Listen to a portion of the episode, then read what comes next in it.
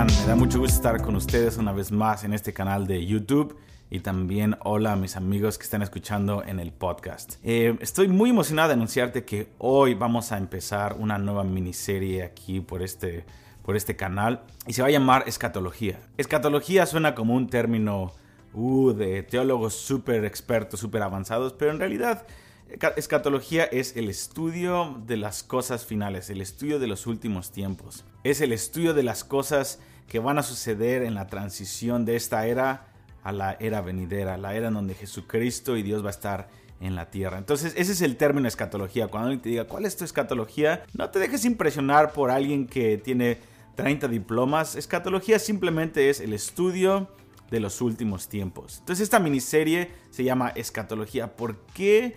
Nuestra perspectiva que tenemos acerca del final de la era del reino de Dios, eh, realmente, realmente importa. Realmente importa la postura que tienes y que tienes que tener una postura. Todos los cristianos que leen la Biblia tienen una postura, lo sepas o no lo sepas. Quiero informarte de cuáles son las cuatro posturas principales que hay en el cuerpo de Cristo para que tú puedas aprender de ellas y también puedas al final tener tu propia conclusión. Puedas decir, esto es lo que yo creo y esto es lo como yo veo las escrituras. Y te vas a dar cuenta que tu escatología o la, lo que tú crees acerca de los últimos tiempos afecta cuatro cosas principales en tu vida. Número uno, afecta la manera en la que lees el Antiguo y el Nuevo Testamento. Es es realmente un filtro como podemos interpretar lo que Dios dijo en el pasado por medio de los profetas y por medio de los patriarcas y también lo que se cumplió en el Nuevo Testamento y todavía lo que esperamos en los últimos tiempos. Entonces afecta la manera en la que ves la Biblia. Es un filtro. Tu escatología es un filtro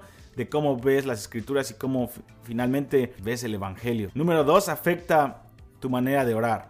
Realmente afecta tu manera de orar porque al tú tomar los versículos de la Biblia, el libro de Salmos, el libro de Ezequiel, las oraciones apostólicas, cuando tú lo llevas eso a la presencia de Dios y empiezas a orar, cuando tienes una escatología, por ejemplo, que cree que Israel todavía tiene una posición importante en el plan de Dios, entonces cuando tú lees las promesas de Dios hacia Israel en el Antiguo Testamento, tú vas a decir, gracias Señor, porque ahora en Cristo yo puedo ser partícipe, estoy injertado estas promesas pero Dios, tú le diste estas promesas a tu pueblo y empiezas a orar por Israel, al apropiarte también de esas promesas, pero sin excluir a Israel de las promesas. Entonces, afecta la manera en la que ves la Biblia, afecta la manera en la que oras. Número 3, también afecta tu estilo de vida. Afecta la manera en la que nos comportamos, la manera en la que evangelizamos o no evangelizamos, la manera en la que vemos el mundo, la manera en la que opinamos acerca de lo que está pasando en nuestro país, en las naciones, en el Medio Oriente.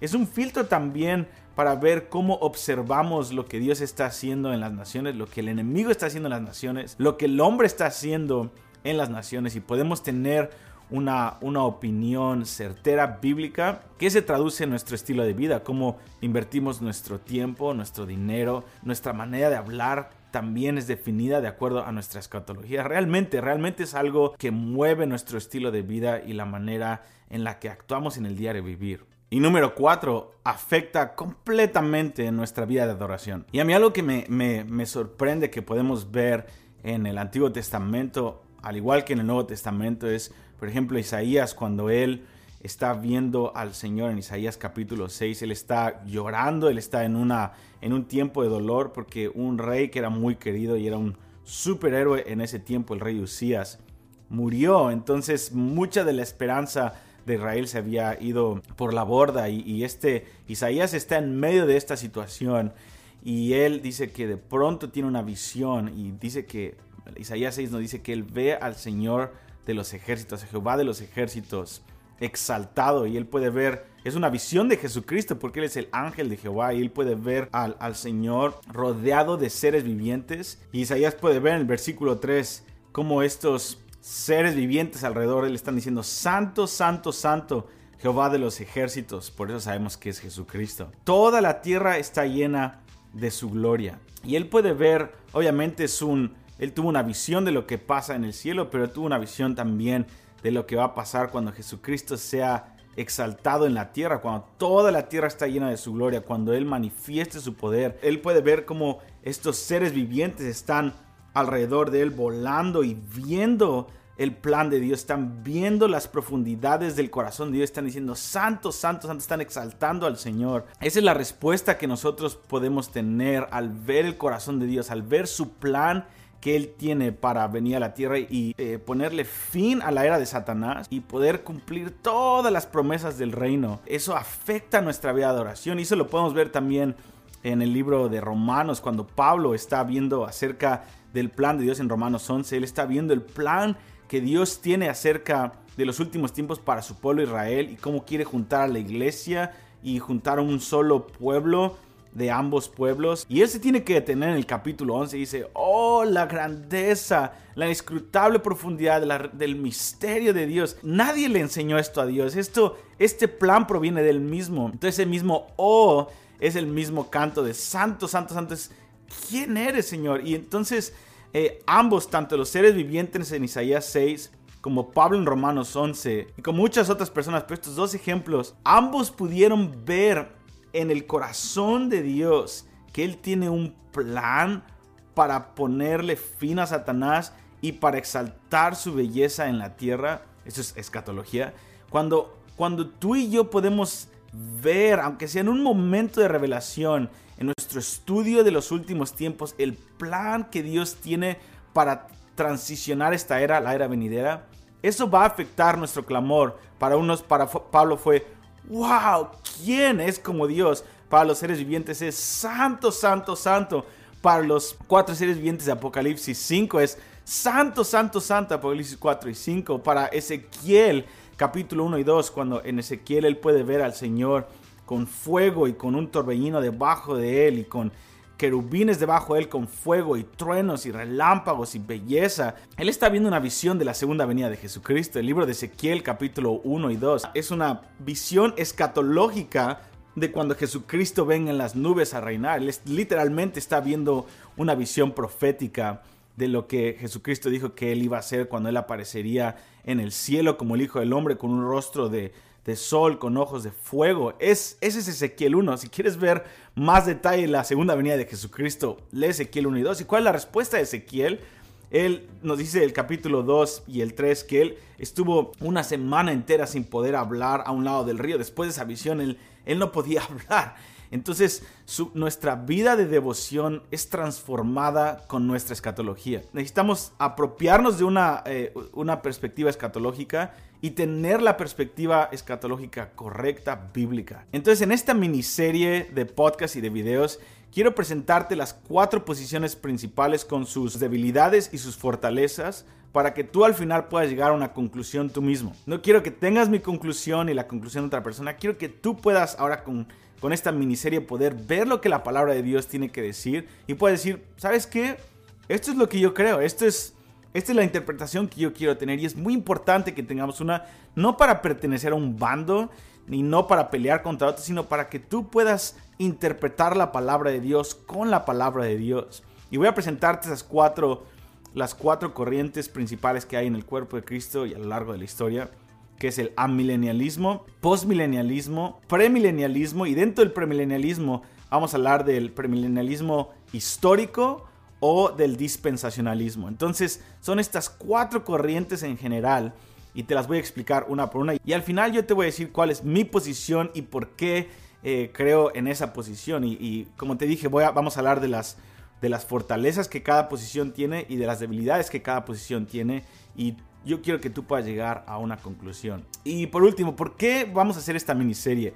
Esta semana pasada tuvimos la, el honor, el privilegio de tener por tres días, más de ocho horas al día, a las mentes más brillantes de aquí de Estados Unidos que representan cada una de estas posiciones para exponer lo que ellos creen y para tener una, una discusión acerca de, eh, de, de nuestras posiciones de los últimos tiempos y tuvimos a Dr. Michael Brown, entre muchos de, otros, Dr. Kinner, y gente que ha escrito miles y miles y miles de páginas de comentarios bíblicos. De, eh, Dr. Kinner eh, tiene un tomo de 1500 páginas cada libro, cuatro tomos solamente para el libro de Hechos. Las primeras mil páginas es una introducción contextual del libro de Hechos. Entonces son gente brillante que vinieron a hablar de sus posiciones. Y de hecho, nosotros como IHOP no defendimos nuestra posición, sino pues, tuvimos un tiempo de discusión en amor, en respeto, en humildad. Increíble. Al final todos terminamos abrazándonos y amándonos más y apreciando el cuerpo de Cristo. Entonces fue algo que no fue tóxico, no fue un debate para ganar argumentos, fue para escucharnos y poder abrir nuestro corazón a lo que los demás piensan y poder abrazar, entender lo que los demás piensan. Pero mi conclusión después de estos tres días es de que estoy más convencido que nunca, después de escuchar todos los argumentos y todas estas cosas de lo que, de lo que creo y de lo que creemos aquí en IHOP y de lo que muchos en la historia de la iglesia han creído. Pero quiero, quiero darte la oportunidad de que tú, mientras estás escuchando en tu cocina, si tú eres una mamá, estás cocinando, eres un papá también que estás en la cocina, espero que seas un papá que está en la cocina, como muchos de nosotros, ayudando, lo que sea, estás en el carro, estás en el trabajo, estás ejercitándote, puedas tener en esta serie, miniserie de podcast o de videos, puedas entender lo que está allá afuera, lo que está disponible allá en el cuerpo de Cristo y puedas tener una conclusión tú mismo acerca de tu escatología. Entonces, estoy muy emocionado de empezar. Vamos a empezar este lunes para poder avanzar más juntos. En fin, ah, también eh, este lunes te voy a decir en, eh, en el próximo video y en el próximo podcast te voy a dar un link en donde tú puedes tener y descargar una, una serie de notas. Escribí alrededor de 9, 10 páginas en donde eh, te puedo dar todos los versículos bíblicos para respaldar cada una de las posiciones, para que también puedas tener un material escrito que puedas compartirlo, imprimirlo, ponerle tu nombre, regalárselo o predicarlo, lo que quieras. Es una buena exposición y resumida de lo que cada una de las posiciones tiene para que puedas informarte y puedas, puedas empezar esta conversación eh, en tu iglesia local o con tus amigos o lo que sea. Cada quien es responsable de lo que creemos. Así que Ok, vamos a empezar este lunes, hoy es viernes, así que ayúdame a pasar la voz, ayúdame a pasar la voz acerca del podcast para que más gente se pueda inscribir. Obviamente los podcasts son gratuitos. YouTube, pasa el link en WhatsApp, en iMessage, en lo que... Eh, ayúdame a pasar la voz para que la mayor cantidad de gente posible pueda, pueda ser expuesta a este material y cada quien pueda empezar esta conversación en su corazón eh, acerca de nuestra escatología. ¿Por qué nuestra visión y, eh, e interpretación acerca de los últimos tiempos realmente importa? Dios te bendiga y nos vemos en la próxima sesión.